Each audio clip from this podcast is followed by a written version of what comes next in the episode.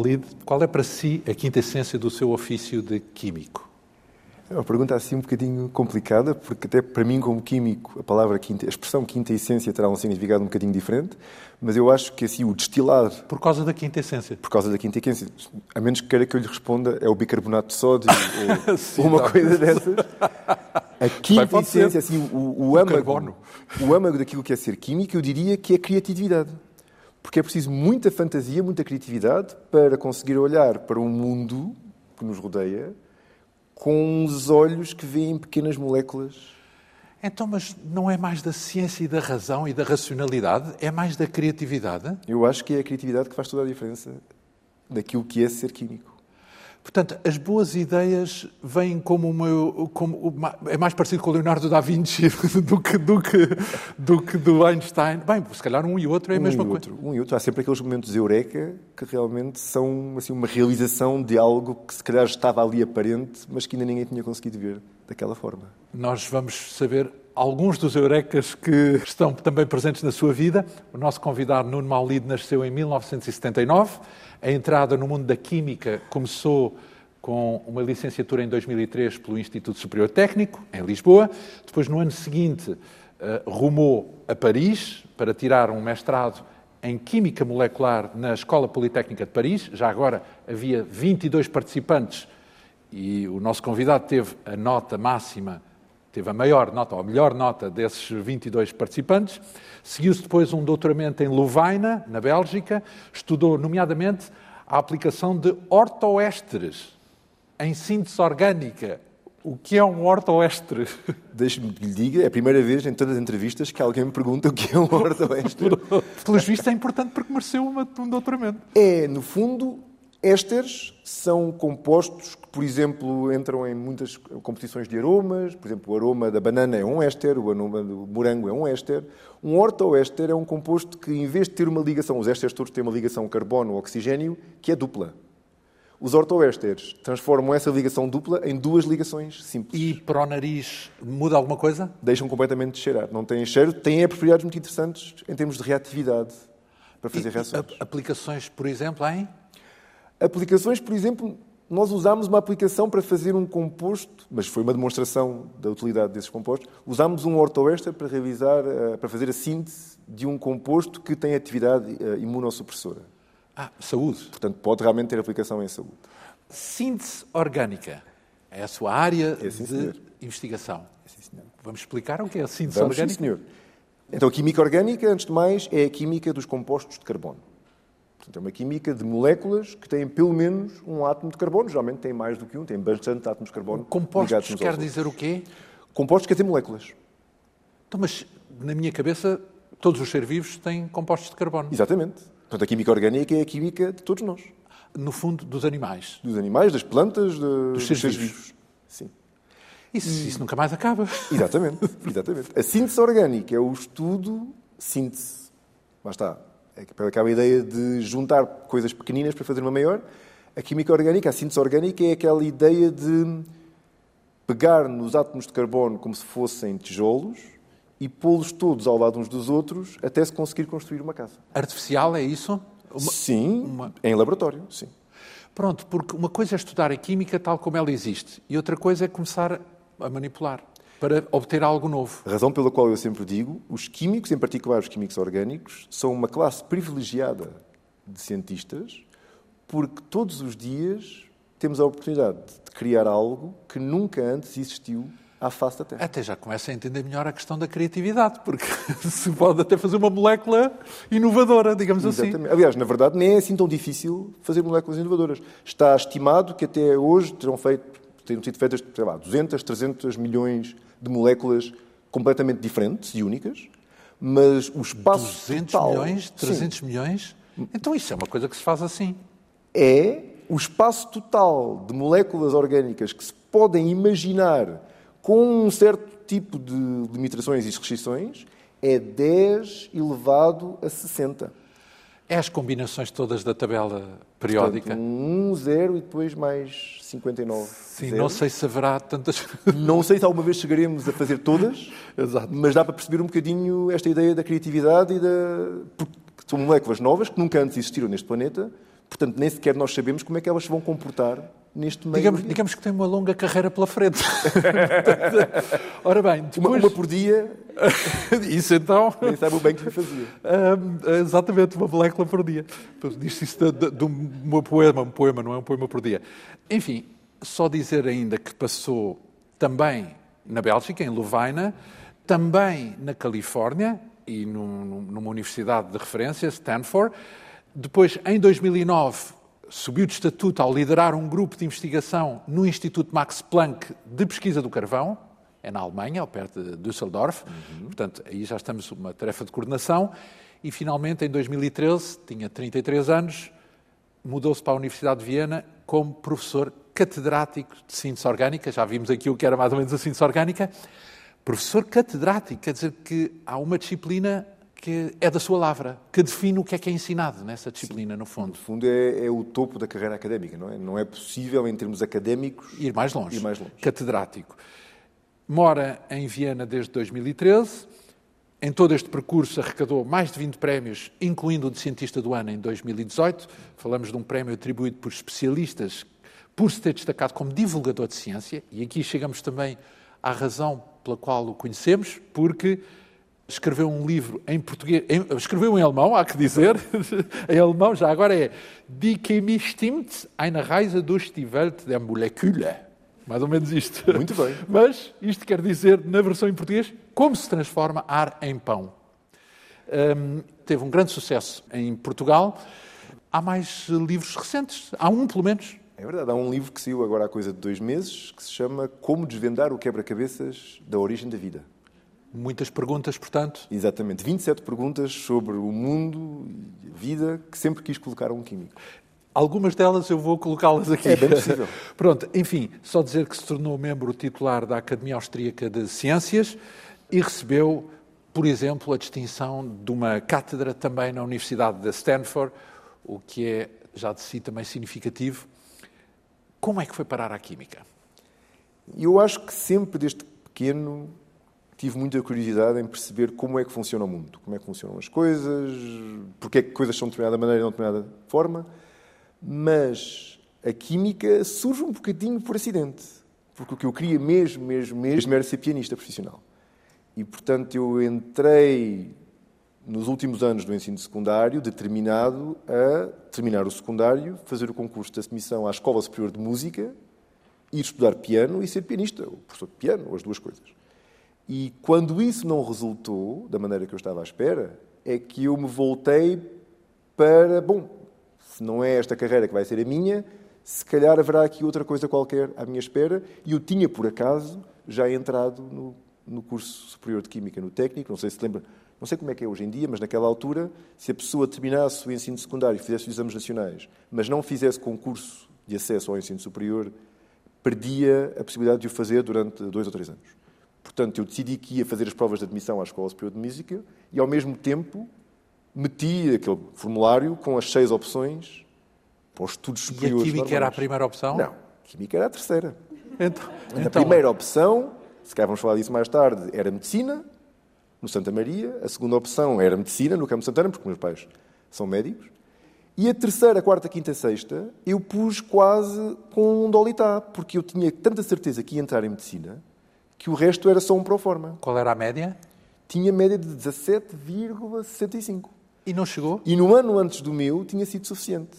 Mas no meu ano, por 15 décimas, não chegou. E, portanto, eu pus aquilo num dolitá, entreguei os documentos, e quando sai aquele... O resultado? Sai o expresso, não é? Há uma edição do expresso. A média X. Média X para este curso, média X para aquele, Acima média da para sua. Aquele. E quando eu vou ver as duas médias de medicina e percebo que são mais altas que a minha, começo a dar voltas à cabeça a pensar, mas o que é que eu pus em terceiro lugar? E confesso que foi mesmo um dolitá entre química, matemática, que eu gostava imenso no ensino secundário. Biologia não? Não, nunca achei piada nenhuma de biologia. Ah, então... ia, ia, ia, ser um grande médico. É? Medicina! É? ia ser um grande médico. E, e química de ensino. E informática, que eu gostava imenso de informática. Gostava de computadores. Se gostava de informática, outra coisa. Mas gostava muito de computadores e de jogos de computador. Portanto, eu andei um bocadinho. Era a química de ensino, a química normal, a informática e a matemática. Quem é que vai agora em terceiro? Quem é que vai em quarto, em quinto, então, em sexto? Mas vamos um cá um passinho atrás. Sim, sim, sim. Química o que tínhamos era físico-química. O física até vem primeiro é do que a química, físico-química. É e não física, é isso, mas sim química? Nunca achei piada nenhuma à física, porque me pareceu, ela sim, bastante abstrata e fria, irracional. Na Verdade. química, como há esta interação muito direta com os fenómenos da vida, tem uma componente muito mais emocional e muito mais de criatividade, lá está, que me cativou desde cedo. E eu acho que também tive melhores professores os professores de Físico-Química que tive eram mais inclinados para, para a, química a, química do que para a Física. Isso faz a diferença? Tu não faz. Eu acho que os professores que nós temos no ensino secundário... Podem determinar. Público, podem determinar tudo. E as pessoas... Eu acho que todos nós teremos tido professores no ensino secundário que nos marcaram e que marcaram ao ponto de determinarem, até certa medida, que carreira é que nós escolhemos. E eu certamente me lembro muito bem dos nomes dos professores de matemática e dos professores de química do ensino secundário, alguns dos quais, entretanto, depois desta história do livro, voltei a estar em contacto com eles. Os pais médicos, uhum. os dois? Sim, sim. A mãe é, qual é a especialidade? Eh, já faleceu, era ginecologista. E o pai? E o pai é pneumologista. Então isso ficou pelo caminho, essa parte do sonho? Eu acho que era mais por os pais serem médicos que havia um bocadinho, e por ter boas notas, que havia um bocadinho aquela lógica de, como é óbvio, ainda hoje provavelmente tentam boas notas, para que não vai para a medicina. E como eu também não tinha uma orientação muito fixa para além da música, o resto seria provavelmente o curso onde eu conseguisse entrar o mais alto possível. O mais alto possível. Pois pode ser uma má escolha, de facto, é porque pode não ter a ver com a pessoa. Então é como se o destino andasse constantemente a dizer: não é por aí, é para ali, sempre é a pôr coisas à frente para acabar é por dar. Enfim. E o que a minha mãe dizia sempre é: pode não ser aquilo que tu achas que querias neste momento, mas vais achar. Mas continua o teu caminho e quando virares aquela esquina vais perceber, olhando para trás, que aquilo era mesmo o que tinha que ter sido naquela altura. E tinha razão? E tinha, não tinha. E continua a ter em tudo o que vai acontecendo. Ficou por aí uma outra coisa pelo caminho, que era a música, Sim. não é? Antes de mais, vamos perceber como é que a música entrou na sua vida. Mais uma vez, o destino. Eu estava na escola primária e era a mesma escola primária em que os meus irmãos tinham andado uma escola primária ali ao pé do Liceu Filipe de Lencastre. E hum, no segundo ano da escola primária, de repente, um dos dias, acabou a escola um bocadinho mais cedo, e entrou uma senhora que nos disse: Vocês agora vão ter aulas de música, ensinadas por mim, e vamos aprender a ler música, a cantar, a escrever música, a fazer ditados musicais. E eu vim mais tarde a saber que isto tinha sido uma experiência piloto do Ministério da Educação em algumas escolas primárias selecionadas em que, no fundo, de graça, deram aulas de, de, música utilizando um método que é o método Word, que eu acho que é interessante que eu em desuso, em que se escreve música não com pautas e notinhas, mas com números. O 1 um é o Dó, o 2 é o Ré, o 3 é o Mi, por aí por diante. E... Já agora, como é que é o bemol ou o sustenido entre uma e outra? É, tem piada porque vou-lhe contar uma história a propósito disso. É um traço assim para o bemol e um traço assim para o sustenido. Razão pela qual a professora chegou, escreveu uma série de coisas no quadro, porque eles escrevem uns diagramas, que ele depois vai apontando para cada um número no diagrama. A descer, bemol, a subir, sustenido. Exatamente. E eu reparei que ela pôs uma data de números e os números 7, todos que ela escreveu, não tinham tracinho. Era só o, o gatafunho. E ela disse que ia apontar aulas, foi, não sei onde, ali à casa de banho ou alguma coisa, eu levantei-me, armado em sabichão, peguei no giz pus os tracinhos todos nos setos. E fui-me sentar feliz da vida a dizer, pronto, alguém tinha que corrigir isto, porque realmente não há direito. A senhora voltou e disse, quem é que pôde? Eu disse, fui eu, porque estava lá. Portanto, passou... ela não se põe, no nosso método, os setos não têm tracinhos. Porquê? Mais tarde viríamos a saber que o tracinho pode representar o bemol, Mais o ou menos, não é? Exatamente. Bem, então, Achei muito senão inventar com a sua criatividade, um sistema não de 12 meios tons, mas de 14 meios tons. Provavelmente seria já avant-garde, aquela música contemporânea. Podia até abrir um novo horizonte. Então, mas isso foi como começou a música, mas depois ainda teve que chegar ao piano. Sim, portanto, isso foi a segunda classe, a terceira, a quarta, a quarta classe. A professora chegou ao final da quarta classe e disse aos meus pais, ele devia mesmo continuar, e recomendou, mais uma vez o destino, recomendou duas escolas de música. A escola de música que todos nós conhecemos, que é o Conservatório de Música de Lisboa, mas ela recomendou com mais, com mais ênfase o Instituto Gregoriano de Lisboa, que é uma instituição que não é assim muito conhecida, bem mais pequena, mas que é uma escola de vida. A Antena 2 tem uma ligação. Bem. Sim, é, sim. Há muita gente que tem uma relação afetiva também. Porque é uma casa, é uma casa privada, era uma vivenda de alguém que se deu a vivenda, ou que terá vendido, ou foi expropriado, e naquela vivenda os quartos são as, aulas, as salas de aula e as salas de, de música. E eu fiz o exame de acesso, entrei, que na altura era muito simples, hoje é bem mais complicado, era só cantar uma música qualquer e bater um ritmo assim com, com a mão. Sim. E o meu pai, que foi fazer a inscrição, tinha que escolher um instrumento. Não é possível estar inscrito no Instituto Coreano ou no Conservatório sem ter um instrumento. E o Instituto Coreano, como é bem mais pequenino, só tinha três opções de instrumento, agora tem mais. Na altura, que era o órgão, o cravo e o piano. Todo tecla. Tudo tecla. E a senhora da secretaria perguntou ao meu pai que instrumento é que ele vai estudar. Meu pai, sei lá, vai estudar um instrumento qualquer. E depois alguém terá dito, ou ele terá pensado, ah, quem toca piano, sequer também consegue tocar órgão e cravo. Enquanto os outros, são um bocadinho mais específicos, portanto, vai para piano. Foi assim mesmo. Então, e ele mas... chegou a casa e explicou-me. Eu achei que é o mais versátil. É mas sentiu-se bem quando começou a tocar piano, certo? Sim. A tal ponto que disse, é isto, vou fazer isto. Sim. Então, o que é que aconteceu no entretanto?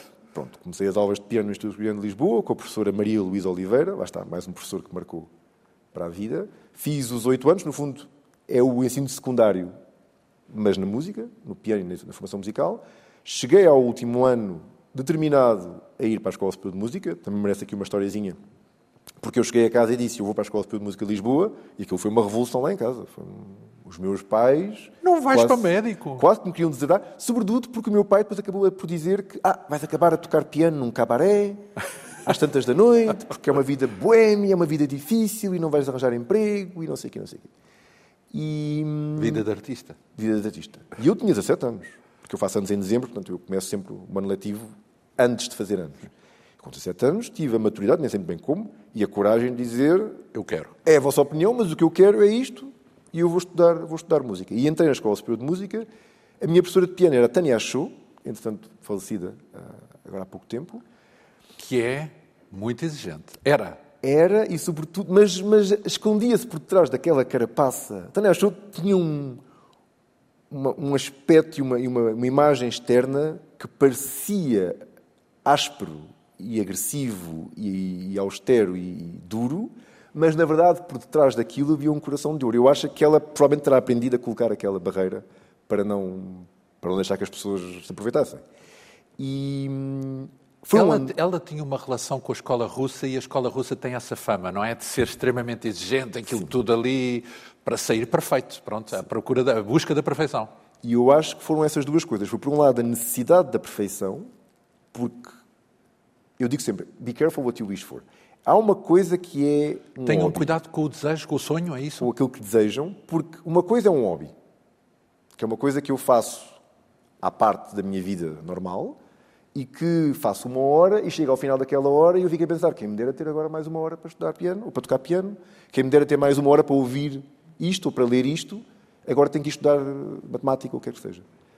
Mas depois, quando os papéis se invertem e o hobby se torna a única coisa para fazer no dia A todo, única e com muitas horas. E com muitas horas, perde bastante daquele... Do, da química. Perde bastante da química, perde bastante do seu, do seu apelo. Muita repetição, em suma. Exatamente. Então, mas Antes Por um mais, lado, isso... já, já, agora fazer uma, um paralelo, já voltamos a essa sim, parte, sim, sim, que é, então e na química também não tem que... o tempo todo? Sim, é menos solitário. Ah. Está num grupo de investigação, com outras pessoas, ah. tem colegas com quem pode debater a então, reação que está a fazer. Então é o facto da música implicar um pouco mais... A solidão. A solidão. É. é a solidão, é a busca da perfeição numa coisa que eu estava habituado a fazer de forma diletante, por prazer. Não é? Uma coisa é eu adorar fazer ski.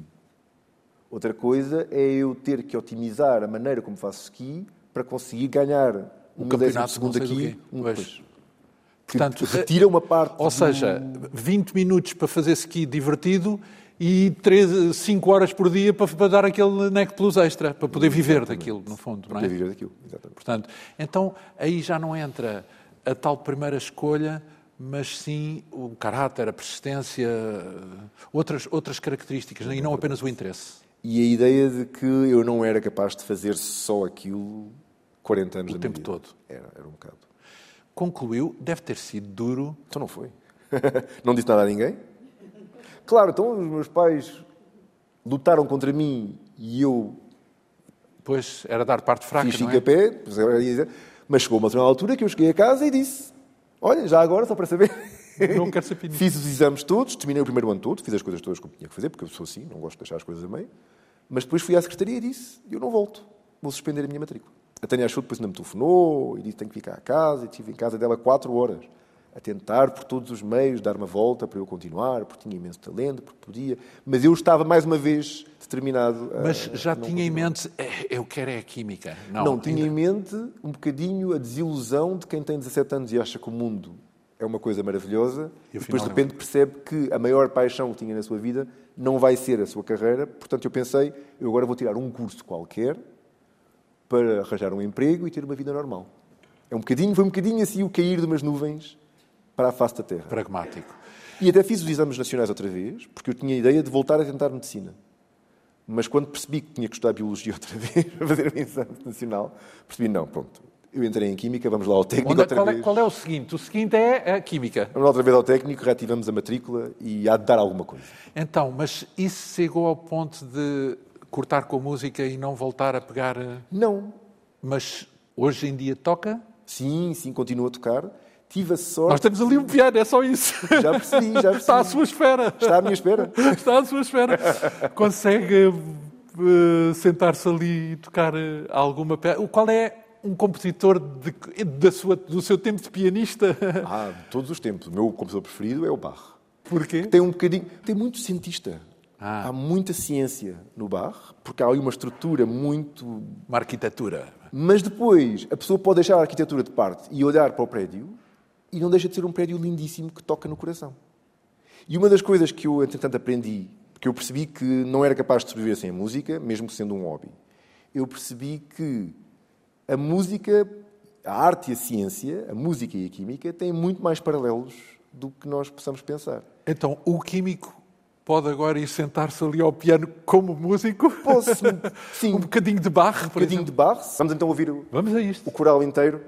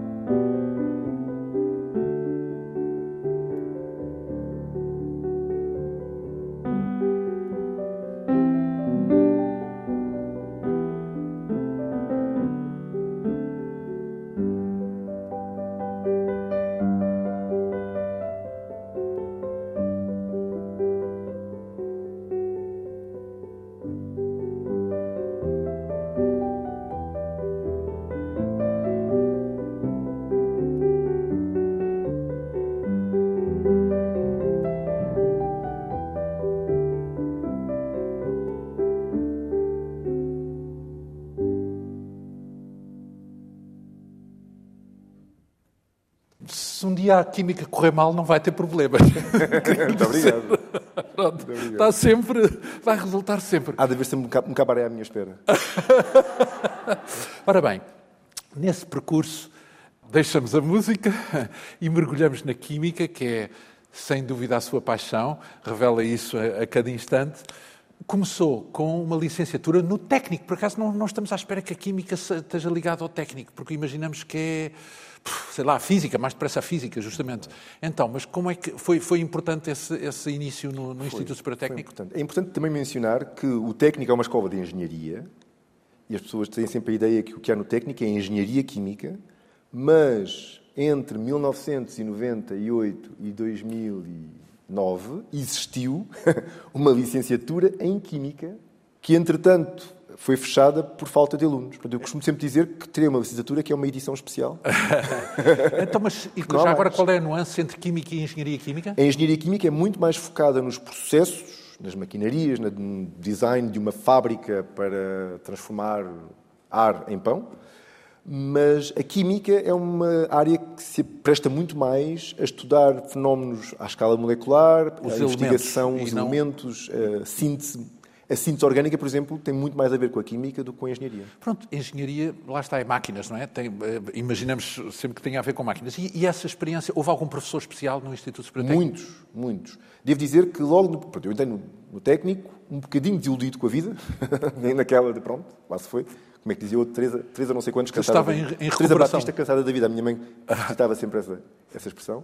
Uh, um bocadinho desiludido, mas à espera de, pelo menos, voltar à escola. Porque uma das coisas que faltava na Escola Superior de Música, que faz todo o sentido, é que não era um ensino superior em que se tenha aulas todos os dias das 8 às 5, ou das 9 às 5.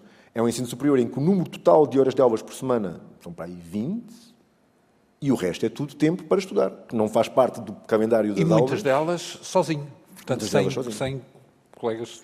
E por isso que me agradou logo desde o começo, no regresso à, à, escola, foi precisamente o regresso à escola. Estar no técnico, tinha aulas das nove da manhã até às não sei quantas, depois tinha laboratórios, depois tinha uma pausa, depois não sei o quê. Estar com muita gente durante praticamente todos os dias da semana fez bem.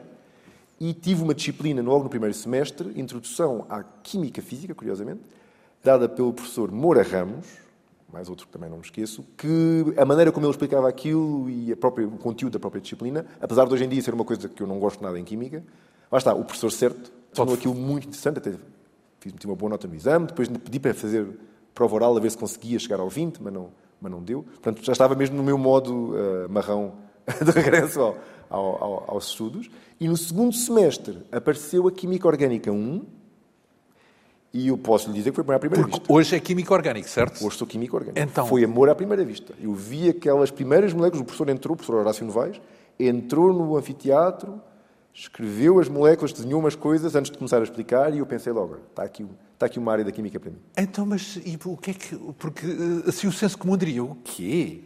Eh, portanto, o que é que uma estrutura dessas que é que de ele moléculas... Desenhou? Ele desenhou aquelas coisas que, se calhar, as pessoas hoje em dia conhecem e que estão, são muito abusadas no, no dia a dia, em termos de, porque em termos gráficos são muito interessantes. Aqueles hexágonos, que parecem favos de mel todos ligados uns aos outros, ou pentágonos, ou, ou quadrados, que isso são estruturas de moléculas com átomos de carbono todos ligados uns aos outros num ciclo.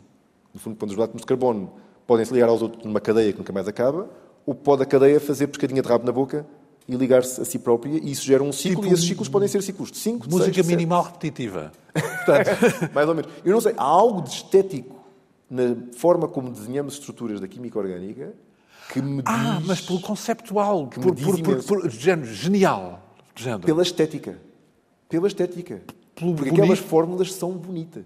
Para mim, pelo menos. Porque tudo o resto que nós tínhamos tido no primeiro semestre também tinha algumas moléculas, mas tinha, sobretudo, muitas fórmulas, muita matemática, muitas equações. E ali foi a primeira área da química, é de facto, ainda hoje eu reconheço, é provavelmente a única subdisciplina da química, porque há química analítica, química física, química inorgânica, é a única subdisciplina da química que praticamente não requer talento matemático. Porque o Mas, máximo que se faz são e não contas gosta de matemática, é isso? Como? Não gosta de matemática? Gosto, mas acho que a matemática aplicada à química lhe rouba. Eu sempre gostei da matemática pelo aspecto puramente racional e intelectual, mas a química tem esta dimensão estética e é bonita. Estamos apenas a falar da sua primeira etapa, porque a seguir ainda foi para. Para Basileia, onde estive seis meses. Depois, na Suíça? Na Suíça. Depois fui para Lovaina, onde estive seis meses como aluno Erasmus. Na Bélgica? Na Bélgica. E durante o Erasmus, o senhor, o meu orientador de doutoramento, entretanto falecido, o Istvan Marcou, chamou-me uma vez ao seu gabinete e perguntou: Gostavas de ficar cá a fazer doutoramento? E eu disse, tenho que pensar nisso. Cá, Bélgica ou Da cá? Bélgica. Sim. E eu disse, tenho que pensar nisso. Pronto, tenho uma viagem para ir, a Lisboa daqui a uma semana, tenho que falar com a família, perceber um bocadinho qual é o enquadramento. Cheguei a casa, fui falar com a família e o meu pai, que eu estava à espera que dissesse, ah, não metas nisso, não sei o que, disse de maneira muito interessante e lapidar, que há coisas, há coisas destas dos nossos pais que, lá está, as pessoas não se dão conta, às vezes uma frase que se diz fica para a vida toda. O meu pai disse, e tu não disseste logo que sim? Foi boa. que me espantou. Ele disse: Sim, tu gostas de lá estar, pelo que nós percebemos, sentes-te bem naquele sítio, naquela cidade, gostas da química que estás a fazer, porque é que não dizes logo que sim? Não, não sabia se estaria a tomar a decisão certa. Ah, não podes fazer nenhum, nenhum erro ao ficar num sítio destes a fazer o doutoramento. Isso foi para a Bélgica, não é? Isso foi começar o doutoramento. Naquele tempo, era obrigatório fazer uma espécie de mestrado, que em francês se chama Diplôme d'études approfondies, DEA, e os francófonos têm aquela ideia de que, mesmo quem faz uma licenciatura de 5 anos, como a nossa já era aqui no técnico, tem que fazer um mestrado por cima. Coisa que não faz sentido nenhum, porque as licenciaturas deles eram de 4 anos e o mestrado era mais um ano. Então nós já tínhamos feito os 5 anos. Disseram, não, não, não, não, esses países subdesenvolvidos Cinco são quatro na mesma. vêm aqui para nós, fazem aqui o diploma da Aprondi. E podia ter sido feito lá, em Levaina, mas ia ser feito ao longo de três anos, com as cadeiras que eles lá têm, ou havia a possibilidade de ir a Paris, Tudo numa assentada. tudo numa sentada, em três meses, ter 12 cadeiras diferentes, fazer os exames todos, e com isso tinha o diploma com o qual podia oficialmente começar o doutoramento. Portanto, eu fui para a Bélgica em outubro, comecei logo a trabalhar no doutoramento, mas em março fomos todos, fui eu mais seis colegas que tinham acabado de começar o doutoramento, fomos todos para Paris, não fomos nada a Paris. Fomos para Orsay, quem, quem conhece Paris, Paris é Paris, depois há aqueles subúrbios. À volta. Fomos ali para um daqueles subúrbios, viver num, quarto com, com uns ratos e umas coisas, mas pronto, foi o melhor que era possível fazer. Partilhar uma cozinha Com os ratos, disse. partilhar uma cozinha com 30 pessoas, É, São os ratos. os ratos, casas de banho comuns, homens e mulheres, tudo ao molho, com três duches para 30 em pessoas. suma, a universidade. A universidade, foi um bom tempo. E nós íamos todos os dias à École Polytechnique, com aquele RER, a ter aulas de química orgânica, RER das é o disciplinas comboio, mais diferentes. não é o- aquele comboio, sim. Das cadeiras mais diversas que se possam imaginar. E para mim foi muito bom, porque foi a primeira vez que eu tive química orgânica avançada de maneira estruturada, porque também quero explicar outras coisas. O técnico é uma escola muito boa, disclaimer, técnico I love you. Mas a formação de química que nós tivemos no técnico era uma formação muito boa na base, mas não tivemos química nenhuma moderna, sobretudo em termos de química orgânica. Portanto, eu quando fui fazer o Erasmus na Bélgica, ainda antes de começar o doutoramento, eu ia para aquelas reuniões de grupo e ficava que nem um... A minha, a minha, a minha prima é que diz muito, como um burro olhar para um palácio.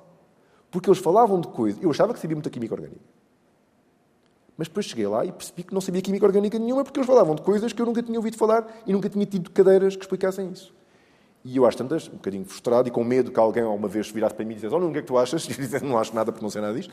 Ah, perguntei: o que é que vocês, onde é que vocês leem? O que é que vocês leem para perceber o que é que se está aqui a dizer? Onde é que vocês aprendem o que está aqui a dizer? Recomendaram-me uns livros. Eu encomendei livros pelo Amazon e depois, à noite, no meu Erasmus, à noite, lá ia ler para tentar perceber um bocadinho o que é que era. Mas com isso a pessoa adquire um conhecimento que não é estruturado. Lê uma coisa aqui, uma coisa ali, uma coisa ali, para ter uma ideia do que é que são as coisas, mas nunca aprendeu. Sabe como é? Quando está uma cadeira, quando está a estudar uma cadeira, há um programa que faz sentido, é uma estrutura lógica, é um encadeamento de conceitos e há alguém que está a explicar.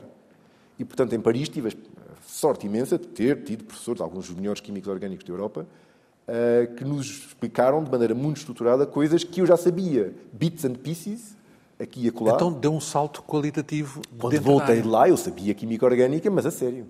E, portanto, e foi, e foi um momento em que eu senti, ok, eu realmente consigo. Lá está, o ficar em primeiro lugar entre 22 não é nada de especial, mas Não é nada de especial. é bom para quem vem de um país que eles achavam que era subdesenvolvido, que notou que tinha um gap enorme e que ainda estava um bocadinho na dúvida de... E eu recuperou, consigo- não é? Eu consigo realmente estar à altura destas pessoas, deste nível aqui ou não? Isso, se calhar, tornou-o apto para aquilo que muitas vezes se considera a meca da, da Academia Universal, que é Estados Unidos. Sim, sim. Portanto, Portanto, Califórnia- Eu tinha muito na minha mente que queria Stanford. ir para os Estados Unidos. Por lá está, por essa ideia, porque é lá que estão certamente as pessoas mais... É o paraíso da, da química? Não, hoje olho para isso com outros olhos de ver. É um sítio que tem uma coisa que nós na Europa, infelizmente, Tem prémios Nobel. tem prémios Nobel, mas sobretudo tem uma cultura meritocrática muito forte. E eu acho que é uma coisa que nós na Europa Não não, seria assim tão difícil aproximarmos um bocadinho mais. Eles depois, nos Estados Unidos, levam isso a um extremo que eu acho que é pouco saudável. Mas nos Estados Unidos, realmente, se, se é bom, consegue-se. Então, mas não é a América que é o, o, o, o supra-sumo da química? Qual é? Eu diria que, para um investigador, os melhores lugares para fazer química em termos de acesso a financiamento... Não, é a Europa Central. É ali aquele... Alemanha e... Aquele retângulo Holanda, Alemanha, Suíça, Suíça, Suíça, Suíça, Áustria. Não está assim tão mal como isso. Então, já lá estamos. Já lá estamos. então está mal. Já anda perto do paraíso ou no paraíso mesmo. E olha que a experiência nos Estados Unidos. Então, mas como é que foi, que justamente? Foi, foi uma experiência muito. Foi, foi um choque. Porque a pessoa tem. Eu via, todos nós, não é? Séries de televisão, tudo dos Estados Unidos, tudo com legendas. Portanto, eu estava muito confiante do meu inglês e estava confiante que eu sabia como é que as pessoas viviam. A pessoa passava o tempo todo a ver na, na televisão. Chega lá, não, a pessoa não sabe nada como é que eles vivem, porque aquilo, a televisão é uma coisa mas a diferença da vida nos Estados Unidos para a vida na Europa é dia e noite. Nomeadamente? É o desprendimento da, da interação social. Que é um grupo de investigação em que tem pessoas de todos os pontos do mundo, muitos americanos, mas os americanos eram precisamente aqueles que nunca, por exemplo, à hora do almoço, nunca saíam do laboratório para ir a algum lado, sentarem-se durante uma hora, comer uma coisa. Conviver. E conviver. Eu, não, não faziam sardinhadas. Eles chamavam-nos os europeus preguiçosos. Lá vão os europeus preguiçosos para o almoço deles. Porque o almoço deles era ir a correr comprar uma coisa qualquer, uma sandes no Subway ou não sei o quê no Starbucks, e à frente do computador ali a comer, a fazer de conta trabalhavam. Sejamos sinceros, aquilo é o que chamava FaceTime. Estão ali, mas trabalho, vai lá, vai. Iam todos lá aos sábados, porque o chefe aparecia aos sábados e fazia questão de ver toda a gente no laboratório. Então só folgavam uma vez por semana, é isso? Eu, eu não ia aos sábados. Eu dizia, eu vou se tiver alguma coisa para fazer mas não tiver nada a fazer, não vou estar lá só para o chefe me ver. Quer dizer, isto é, é ridículo. Ai, mas depois vai Isso não criou problemas? Não, porque eu proativamente, de três em três semanas, eu ia ter com o chefe e dizia: Eu fiz isto, isto, isto, isto. Eu acho que devíamos fazer a seguir era assim, assim, assim. Mas tenho aqui umas dúvidas nisto e nisto. O que é que és? E com isso dava-lhe suficiente feedback para ele perceber: este tipo não está, não está aqui a anhar, está realmente a trabalhar e sabe para onde é que vai. E sabe o que é fazer. Não estamos a falar desse chefe do Benjamin List, não? Não, estamos a falar do Barry Trost. Então e o Benjamin List? Porque o Benjamin List, as pessoas podem não saber, mas é um prémio Nobel. Essa é, é logo a primeira, portanto, em Química. E teve um papel importante. O Barry Trost, entre nós, também podia ter ganho o prémio Nobel da Química em 2010. Se houvesse... Foram três pessoas que o ganharam. Se houvesse uma quarta pessoa, era ele. E eu acho que ele até dormiu muito mal nessa noite. E está ali à espera. Porque a diferença horária faz que, quando eles ligam de Estocolmo, é sempre no meio da noite, às três da manhã na Califórnia. Ficou à espera da chamada? Ficou um bocadinho à espera, quando não chegou. Então pronto, o ego também. Percebeu que. É.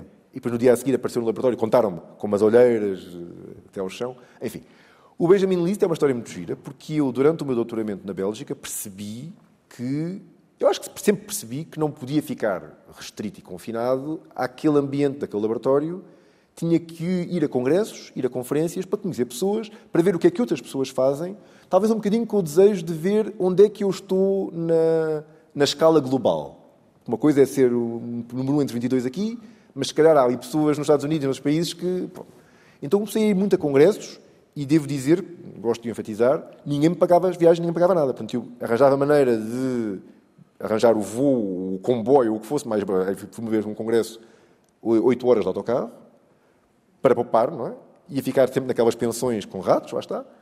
E até tenho uma história, uma vez fomos a, a Riga, na Letónia, e eu é que organizei a viagem, porque eu é que disse aos meus colegas, olha, este congresso é bom, nós devíamos ir, e eles disseram, então, organiza tu os voos, arranjam os voos baratos, e organiza tu o hotel.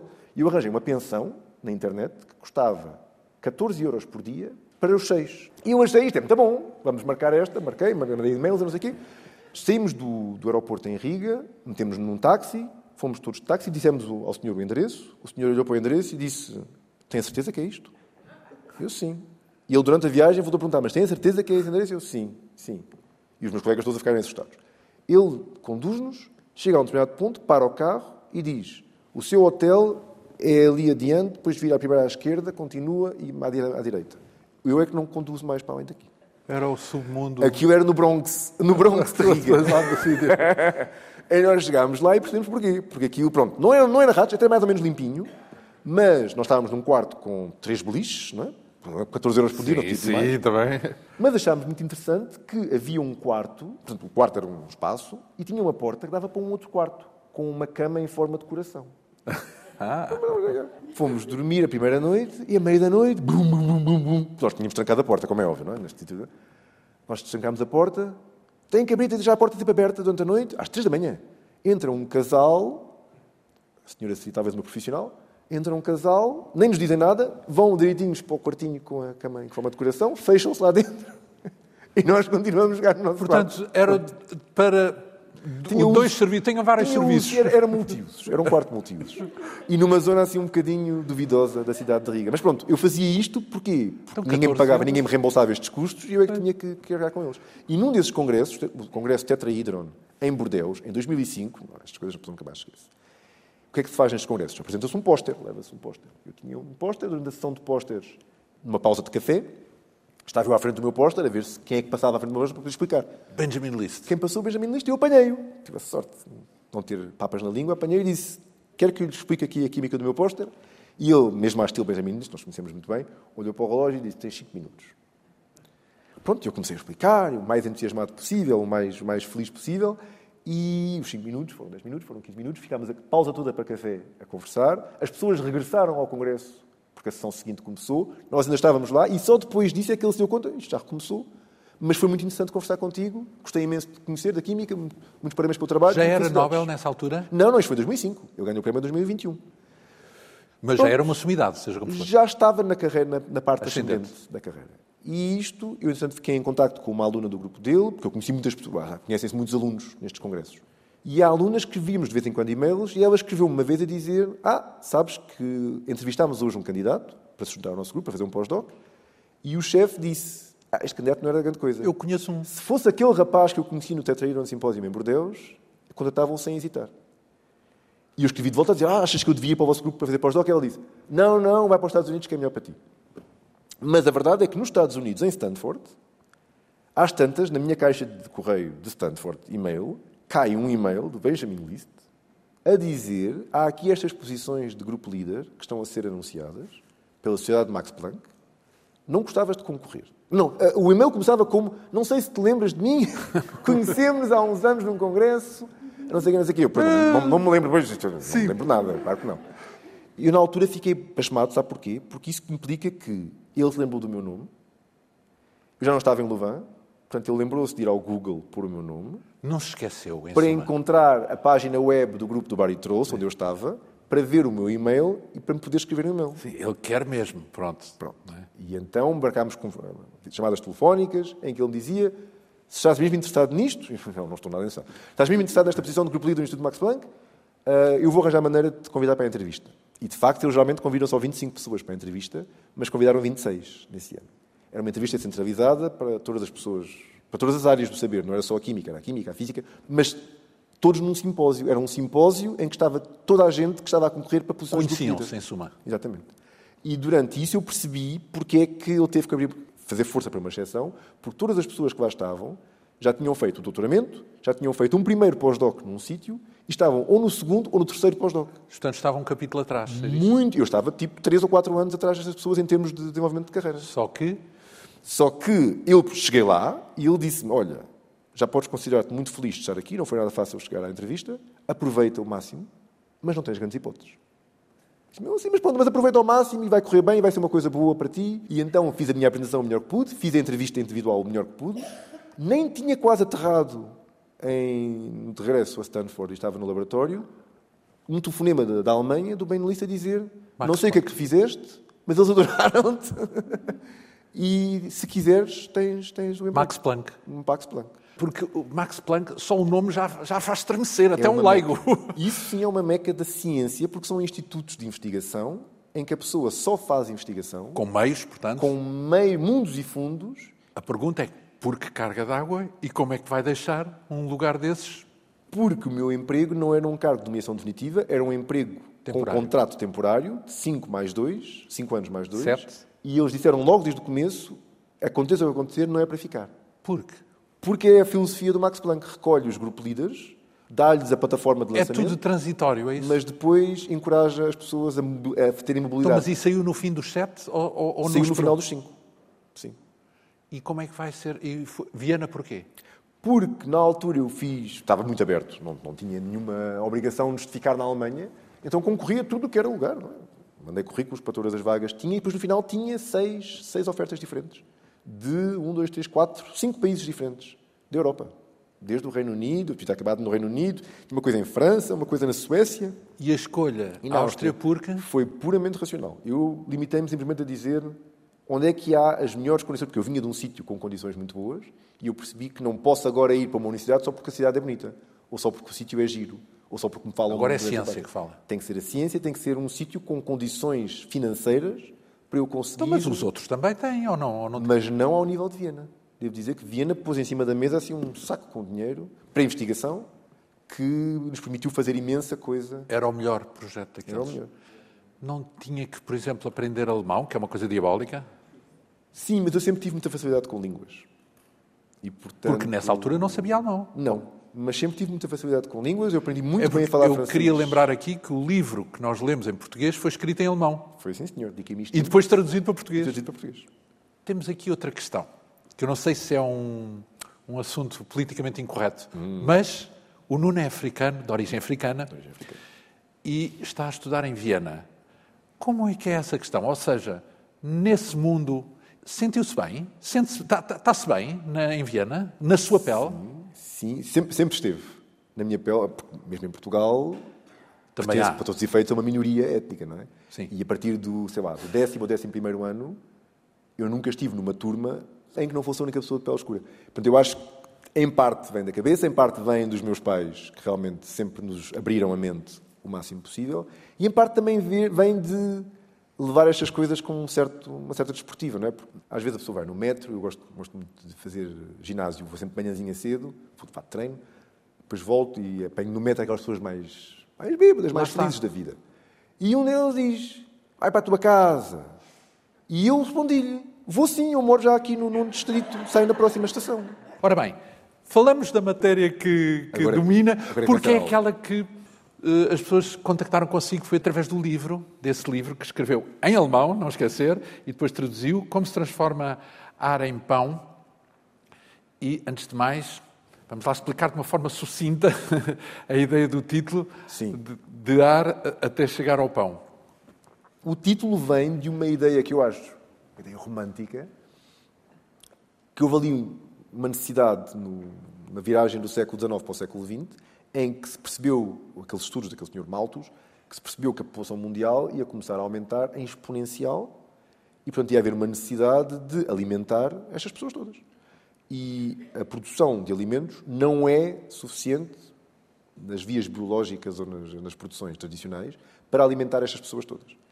E, portanto, havia uma necessidade de Essa adubos. é logo já uma questão muito atual. É verdade. Adubos é, e fertilizantes. Se é necessário coisas artificiais para sustentar tanta gente. Neste momento ainda é. Eu penso que a agricultura biológica está a fazer o seu caminho. Está a fazer o seu caminho, mas a ideia do, do ar em pão era a necessidade de produzir um composto, que é o amoníaco, que é um átomo de azoto NH3, portanto um átomo de azoto com três átomos de hidrogênio ligados a ele, e essa molécula, o amoníaco, é a base de todos os adubos e fertilizantes. Quem tem acesso a amoníaco consegue fazer nitratos. Então, adubos para o trigo que faz o pão, é isso? Exatamente. Ou para, a cevada? Mas onde é que está o ar?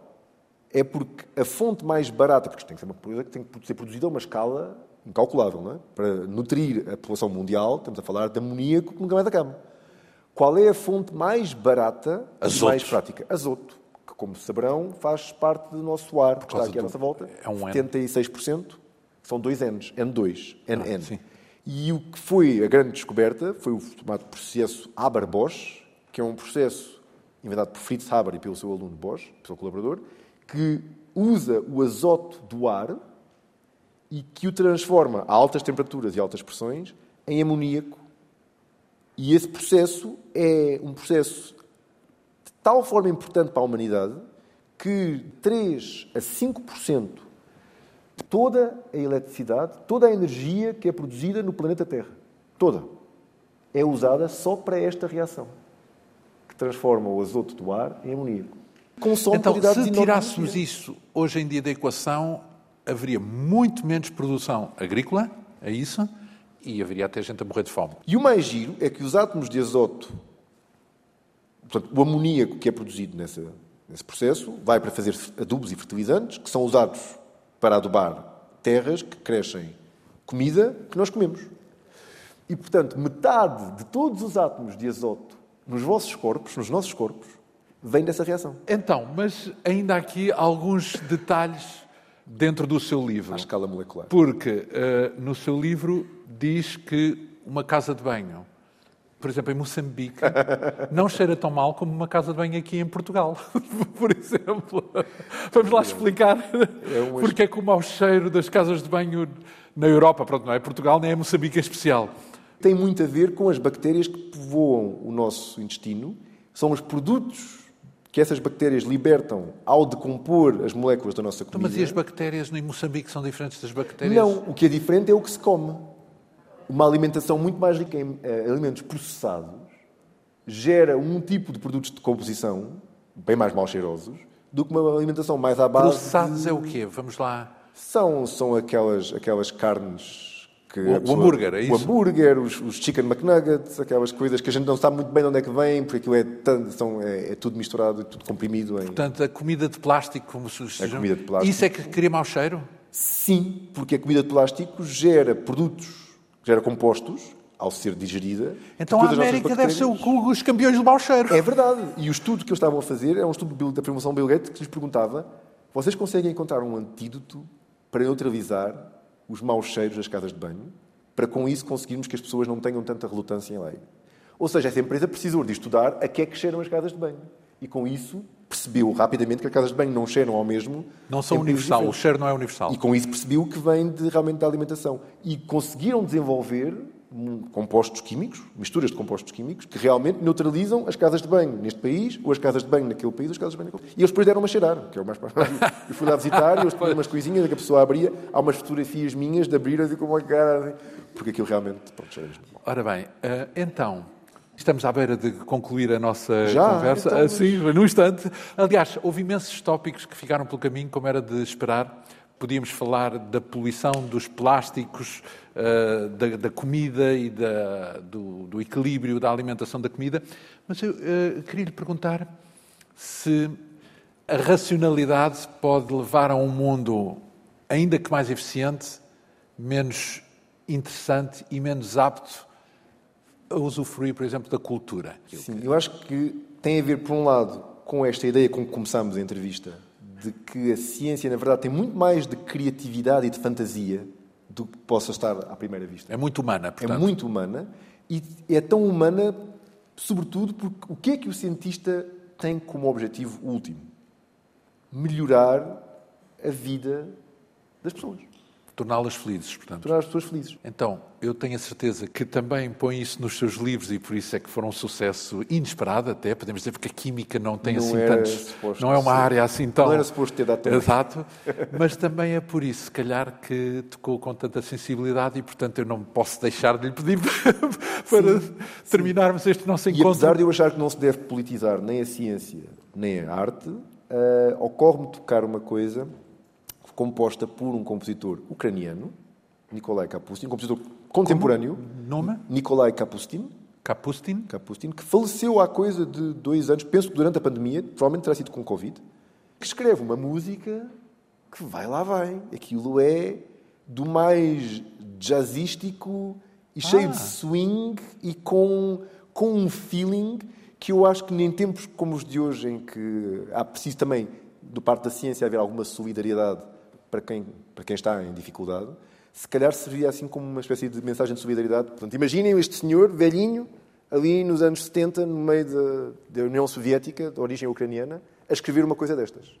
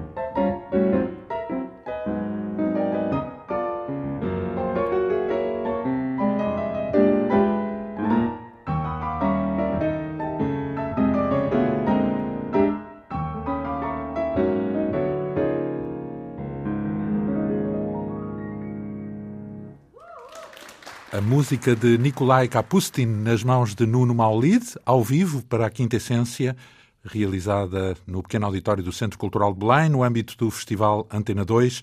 Nuno Maulid, químico catedrático na Universidade de Viena, um cientista multipremiado à escala global, esteve para ser pianista, acabou por optar pela carreira de químico, também conhecido como divulgador de ciência autor, nomeadamente, do best-seller Como se transforma ar em pão.